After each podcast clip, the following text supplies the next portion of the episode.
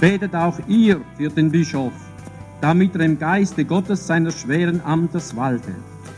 Stehet fest und treu zu ihm in dieser ernsten Zeit, wo der Kampf um den reinen Gottesglauben, den reinen Christusglauben, den reinen Kirchenglauben so furchtbar eingesetzt hat. Eine historische Schallplattenaufnahme mit einer Predigt von Bischof Johannes Baptista Sproll. Wachsam, unbeugsam und fest im Christusglauben, so wird Bischof Sproll beschrieben. Er war Bischof im katholischen Württemberg während der NS-Zeit und er wird bis heute wegen seiner Gegnerschaft zu den Nazis als Bekennerbischof verehrt. Er war auch der einzige deutsche katholische Bischof, der während des Dritten Reichs von den Nazis aus seiner Diözese Rottenburg vertrieben wurde. Mit seinem vierten Nachfolger im Bischofsamt, Bischof Gebhard Fürst von Rottenburg-Stuttgart, geht es im aktuellen Podcast Alpha und Omega, mehr als du glaubst, um Leben und Werk des Bekennerbischofs Sproll. Mein Name ist Christian Thorey. Dieser Podcast ist eine Aufzeichnung einer Alpha und Omega Folge aus dem Jahr 2020, die wir ins Programm genommen haben, weil jetzt die 23-jährige Amtszeit von Bischof Gebhard Fürst endet. Er wird 75 und hat dem Papst seinen Amtsverzicht angeboten. Bischof Fürst war viele Male Gast bei Alpha und Omega, darum heute eine Folge, in der er über einen seiner Vorgänger spricht. Sproll mit seinem bischöflichen Wahlspruch Fortita in fide, tapfer im Glauben, war auch immer Vorbild für Bischof Fürst. Und jetzt geht's rein in den Talk über Bischof Sproll. Wir wollen Ihnen den Bischof Sproll etwas näher bringen und das will ich tun gemeinsam mit dem Nachfolger im Amt von Bischof Sproll, nämlich mit dem heutigen Bischof von Rottenburg-Stuttgart, Gebhard Fürst. Herzlich willkommen, Herr Bischof. Schön, dass Sie da sind. Wie vielter Nachfolger von Bischof Sproll sind Sie im Amt des Bischofs von Rottenburg-Stuttgart? Ich bin der vierte Nachfolger Amte des Bischofs. Drei gab es also dazwischen? Ja. Bischof Sproll wurde, wir wollen kurz sein Leben ein bisschen aufzeigen, wurde 1870, vor 150 Jahren, in Schweinhausen geboren, kleiner Ort in der Nähe von Bibrach. Er hat dann Theologie in Tübingen studiert. Er wurde 1895 zum Priester geweiht. Wir haben hier ein Bild von der Primizeinladung. Die Primiz ist ja die erste heilige Messe, die ein Priester in seiner Heimatgemeinde feiert. Und da gab es eine eigene Einladung dazu. Er war dann Repetent und Subregens am Priesterseminar. Er war auch mal drei, drei Jahre lang Gemeindepfarrer in der Nähe von Ulm. Dann wurde er Dom Domkapitular, Generalvikar und dann wurde er 1916, mitten im Ersten Weltkrieg, wurde er Weihbischof. Haben wir auch noch ein Bild von ihm, das ihn als Weihbischof zeigt. Und er hat die Front des Ersten Weltkriegs mehrfach besucht. Er war auch Mitglied im Friedensbund deutscher Katholiken. Worin sah Bischof Sproll, damals noch Weihbischof Sproll, worin sah er die Ursachen für den Ersten Weltkrieg? Also aus späteren Äußerungen kann man das entnehmen. Er sagte, die, der christliche Glaube in seinem Zentrum ist verletzt. Die Beziehung zu Gott, die, die Liebe zum Nächsten, ist gewichen Hass und, äh, und Nationalismus, damals schon. Und deshalb hat er auch aus dieser Situation die Lehre gezogen, dass dort, wo Gott verschwindet, die Transzendenz verloren geht, dass man dann in Hass aufeinander losgeht. Und dann noch schlimmer ja auch im Zweiten Weltkrieg, den er ja auch erleben musste, wie war Sprolls Haltung dann gegenüber dem Nationalsozialismus? Der kam langsam auf. 1927 ist Sproll zum Bischof von Rottenburg geweiht worden. 33 die sogenannte Machtergreifung. Was für eine, also es gibt ja auch Aussagen, die sagen, äh, Sproll hat auch durchaus einige Dinge am Nationalsozialismus unterstützen können, zum Beispiel den Kampf gegen Kommunismus oder auch gegen Nacktkultur oder Schundliteratur. Aber wie war seine Haltung insgesamt dann oder wie hat sie sich entwickelt?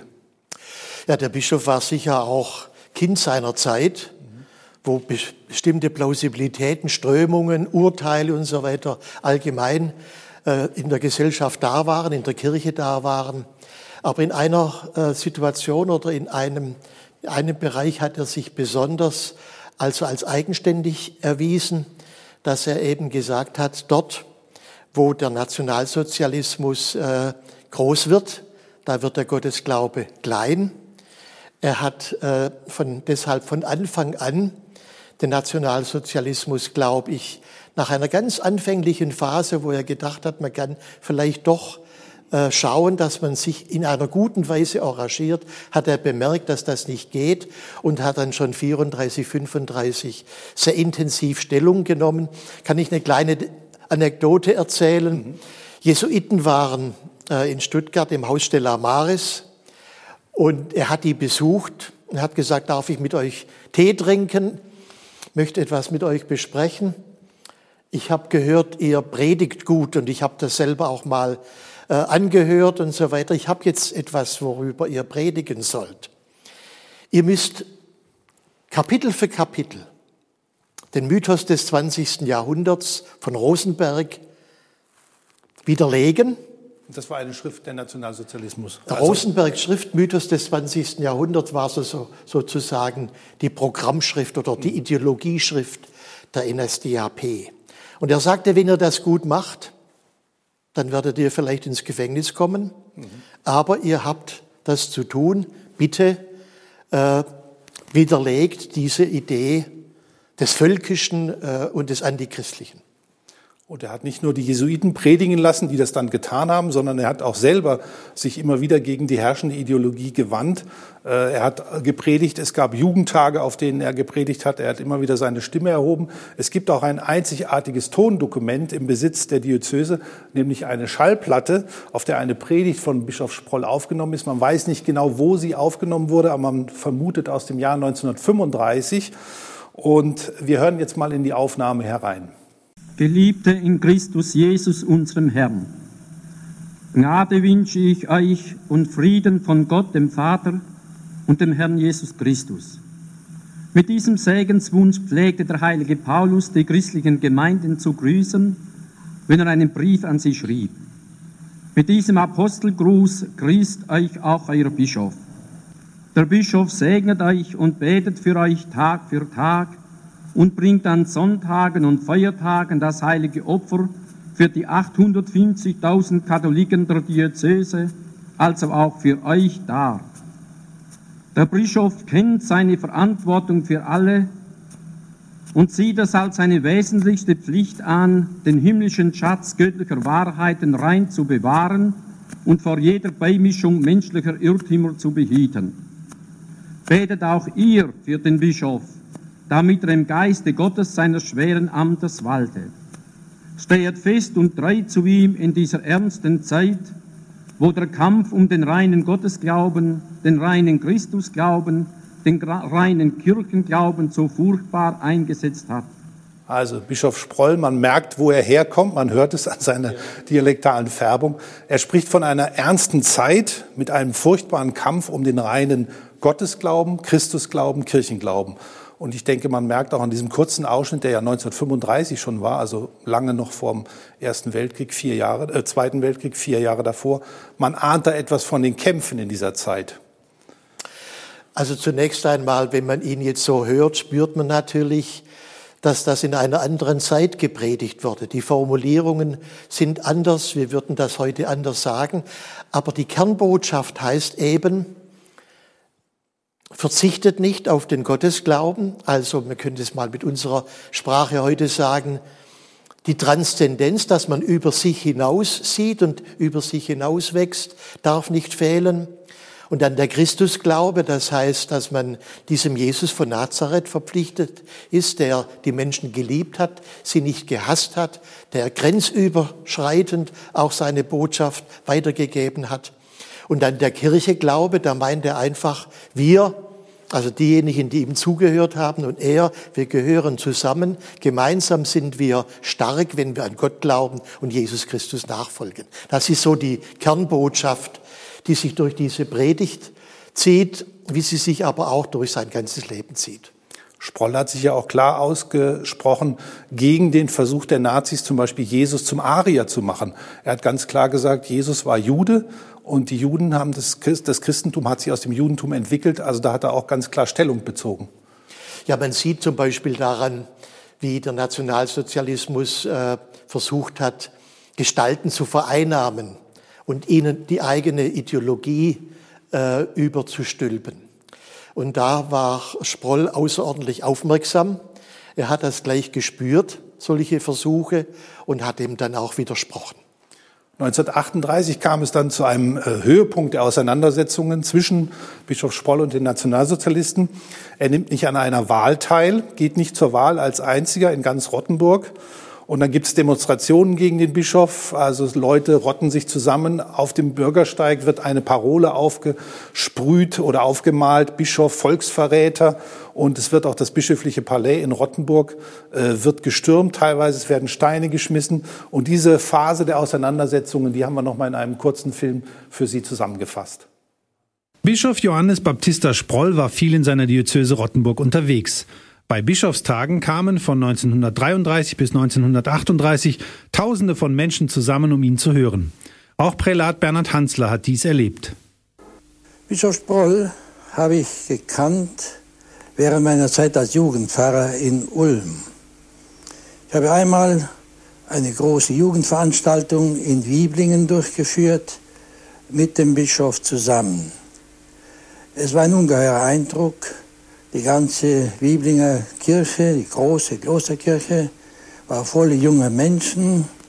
Und der Bischof hat eine zündende Predigt gehalten, obwohl er ja eigentlich kein großer Redner war.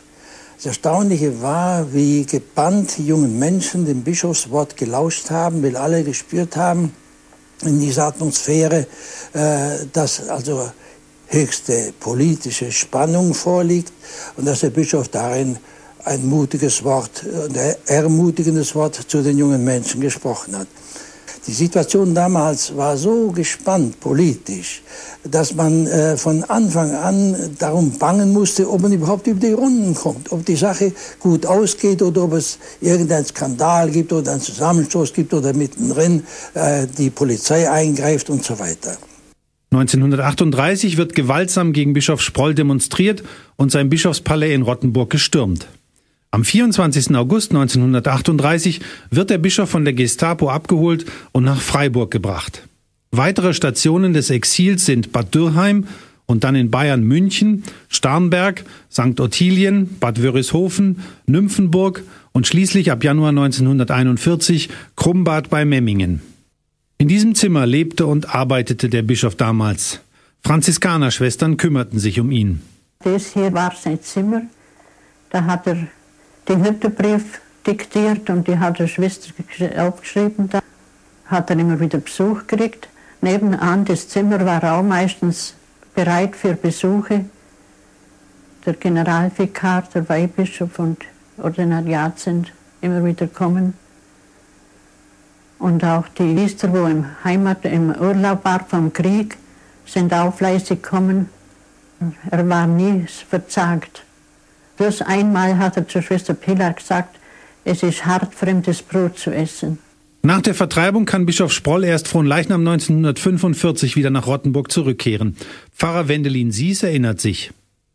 Und dann war das große Ereignis, unmittelbar nach dem Krieg die Heimkehr des Bischofs.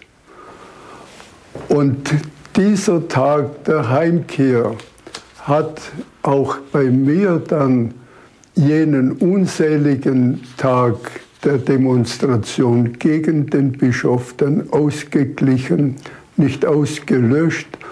Aber das war ein solches freudiges Ereignis, der Bischof ist wieder da. Der Bischof ist wieder da nach sieben Jahren Vertreibung. Er hat in der Zeit immer Kontakt gehalten zu seiner Diözese über verschiedene Menschen. Es wurde ihm sogar der Rücktritt nahegelegt vom Vatikan. Er hat aber abgelehnt. Er hat gesagt, ich bleibe Bischof. Also da war er auch standhaft, standfest. Und dann 1945 im Juni, Fronleichnam 1945, ist er zurückgekehrt in die Bischofsstadt Rottenburg es gab einen großen Empfang. Er musste getragen werden, weil er schwer krank war schon zu der Zeit. Man vermutet Multiple Sklerose oder sowas. Wir haben da auch ein Foto von diesem großen Umzugzug mit dem Bischof in der Mitte zum Rottenburger Dom. Er hat dort einen Gottesdienst gefeiert und worüber hat er gepredigt? Was war seine Botschaft nach Kriegsende? Also er hat immer wieder in seinen Predigten, als er nach Rottenburg zurückgekommen war, äh, darauf hingewiesen, dass er eigentlich nicht verbittert ist. Diese schweren Erfahrungen haben ihn nicht, ja, bitter gemacht. Hat er gesagt, ich habe es euch ja immer gesagt, ich weiß, wie die Nazis sind? Er war sind? nicht rechthaberisch, mhm. sondern er hat nach vorne geblickt und hat auch gesagt, dass er den Menschen, die ihm auch Unrecht getan haben, verzeiht, dass er als aus der Versöhnung, die ja immer wieder äh, von anderen auch erwartet hat, dass er aus der selber gelebt hat.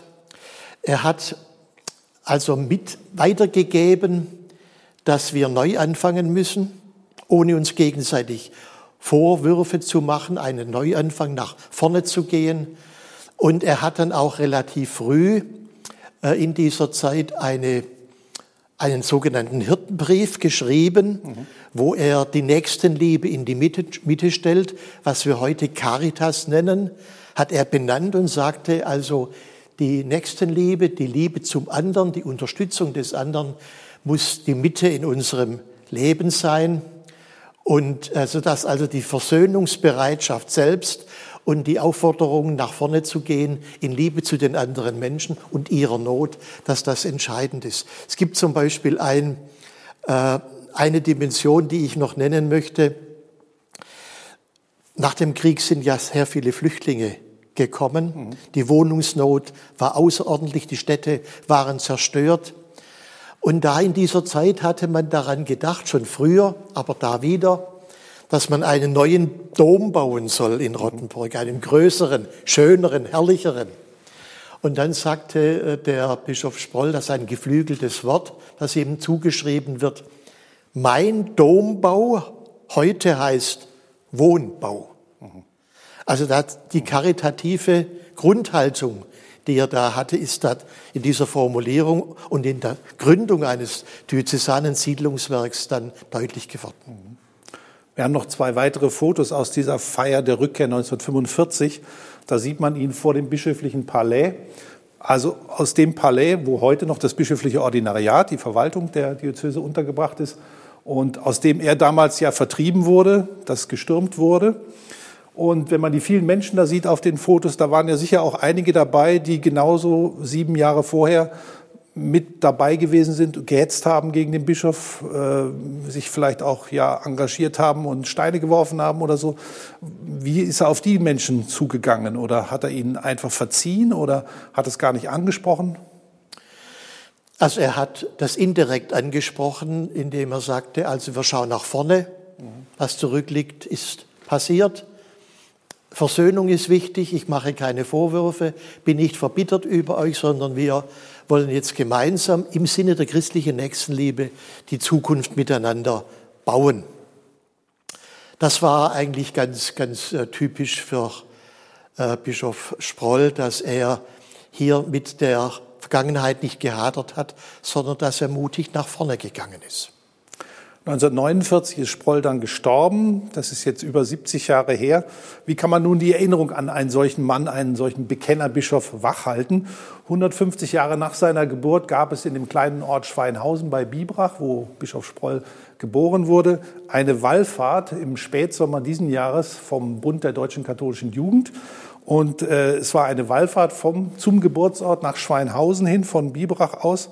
Und das Motto war, bringt den Stein ins Sprollen. Kleines Wortspiel. Und mein Kollege Frank Rebmann hat sich diese Wallfahrt mal angeschaut.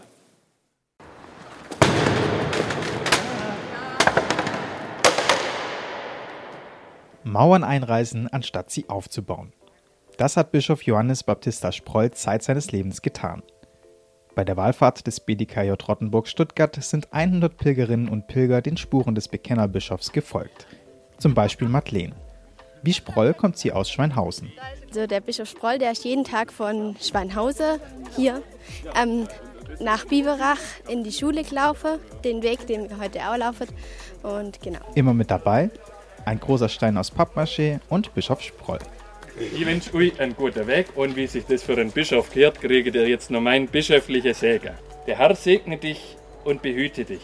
Der Herr lasse sein Angesicht leuchten über dir und sei dir gnädig. Es lohnt sich, auf den Spuren von Bischof Sproll zu pilgern, sagt Diözesan-Jugendseelsorger Markus Scheifele. Weil es unsere Aufgabe als Christinnen und Christen ist, das Evangelium in unserem Alltag zu bekennen. Gerade da, wo Populismus stark wird oder Gruppen benachteiligt werden, unsere Stimme zu erheben, um Ja zu sagen zum Evangelium, um Ja zu sagen zu unserem Glauben und für andere da zu sein. Und das hat Bischof Sproll für mich sehr gut vorgelebt, auch eben bei allen Widrigkeiten. Eva kommt auch aus Schweinhausen. Sie beschreibt die Stationen auf der ersten Etappe in der Ummendorfer Johanneskirche und am Jordanbad. Es ging einmal um die Talente. Wir haben geschaut, was Bischof Sproll irgendwie als Jugendlicher erlebt hat und wo unsere eigenen Talente sind. Haben uns dann mit dem Stein, der ja schon im Motto steckt, näher auseinandergesetzt ähm, und die Doppeldeutigkeit erlebt. An manchen Steinen sind wir gewachsen. Andere erdrücken uns vielleicht. Diese Sorgen wollen wir nun vor Gott legen und uns neuen Mutes auf den Weg machen. Immer im Hinblick darauf, er ist bei uns, alle Tage, auch in schweren Zeiten. Und jetzt gerade ging es noch um die Taufe. Sproll lehnte sich gegen die Nationalsozialisten auf und wurde deswegen 1938 aus seiner Diözese vertrieben. Am evangelischen Friedhof in Biberach ging es um Frieden, denn Bischof Sproll war in Friedensbewegungen aktiv. Dann haben wir gesagt, das Thema Friede ist uns super wichtig, das wollen wir aufnehmen und ähm, auch hier äh, das nutzen. Wir reden hier viel um Friede und geben uns den Friedensgruß. Und zwar in Form von Fingerabdrücken auf die Pappmaché-Steine und in das Wallfahrtsheft.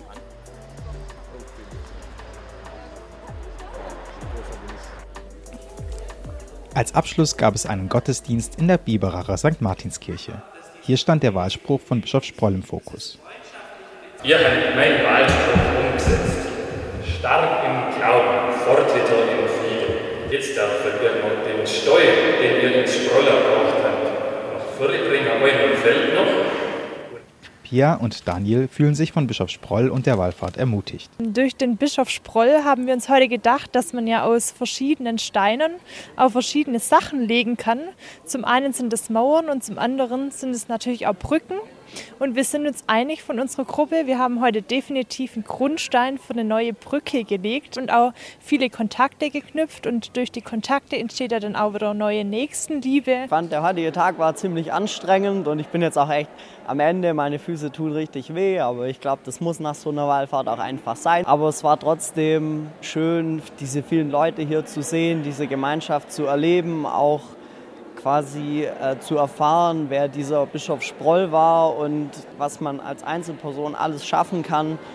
Und das hat echt viel Mut gegeben und jetzt im Großen und Ganzen auch wirklich nochmal eine Verbundenheit zu Gott geschaffen. Die BDKJ Wallfahrt hat einige Impulse gegeben, Gemeinschaft gestiftet und den ein oder anderen Stein bei den Pilgerinnen und Pilgern ins Sprollen gebracht. Ja, und diese Wallfahrt hat die Erinnerung an Bischof Sproll wachgehalten. Das wollen Sie ja auch als seiner, einer seiner Nachfolger im Bischofsamt.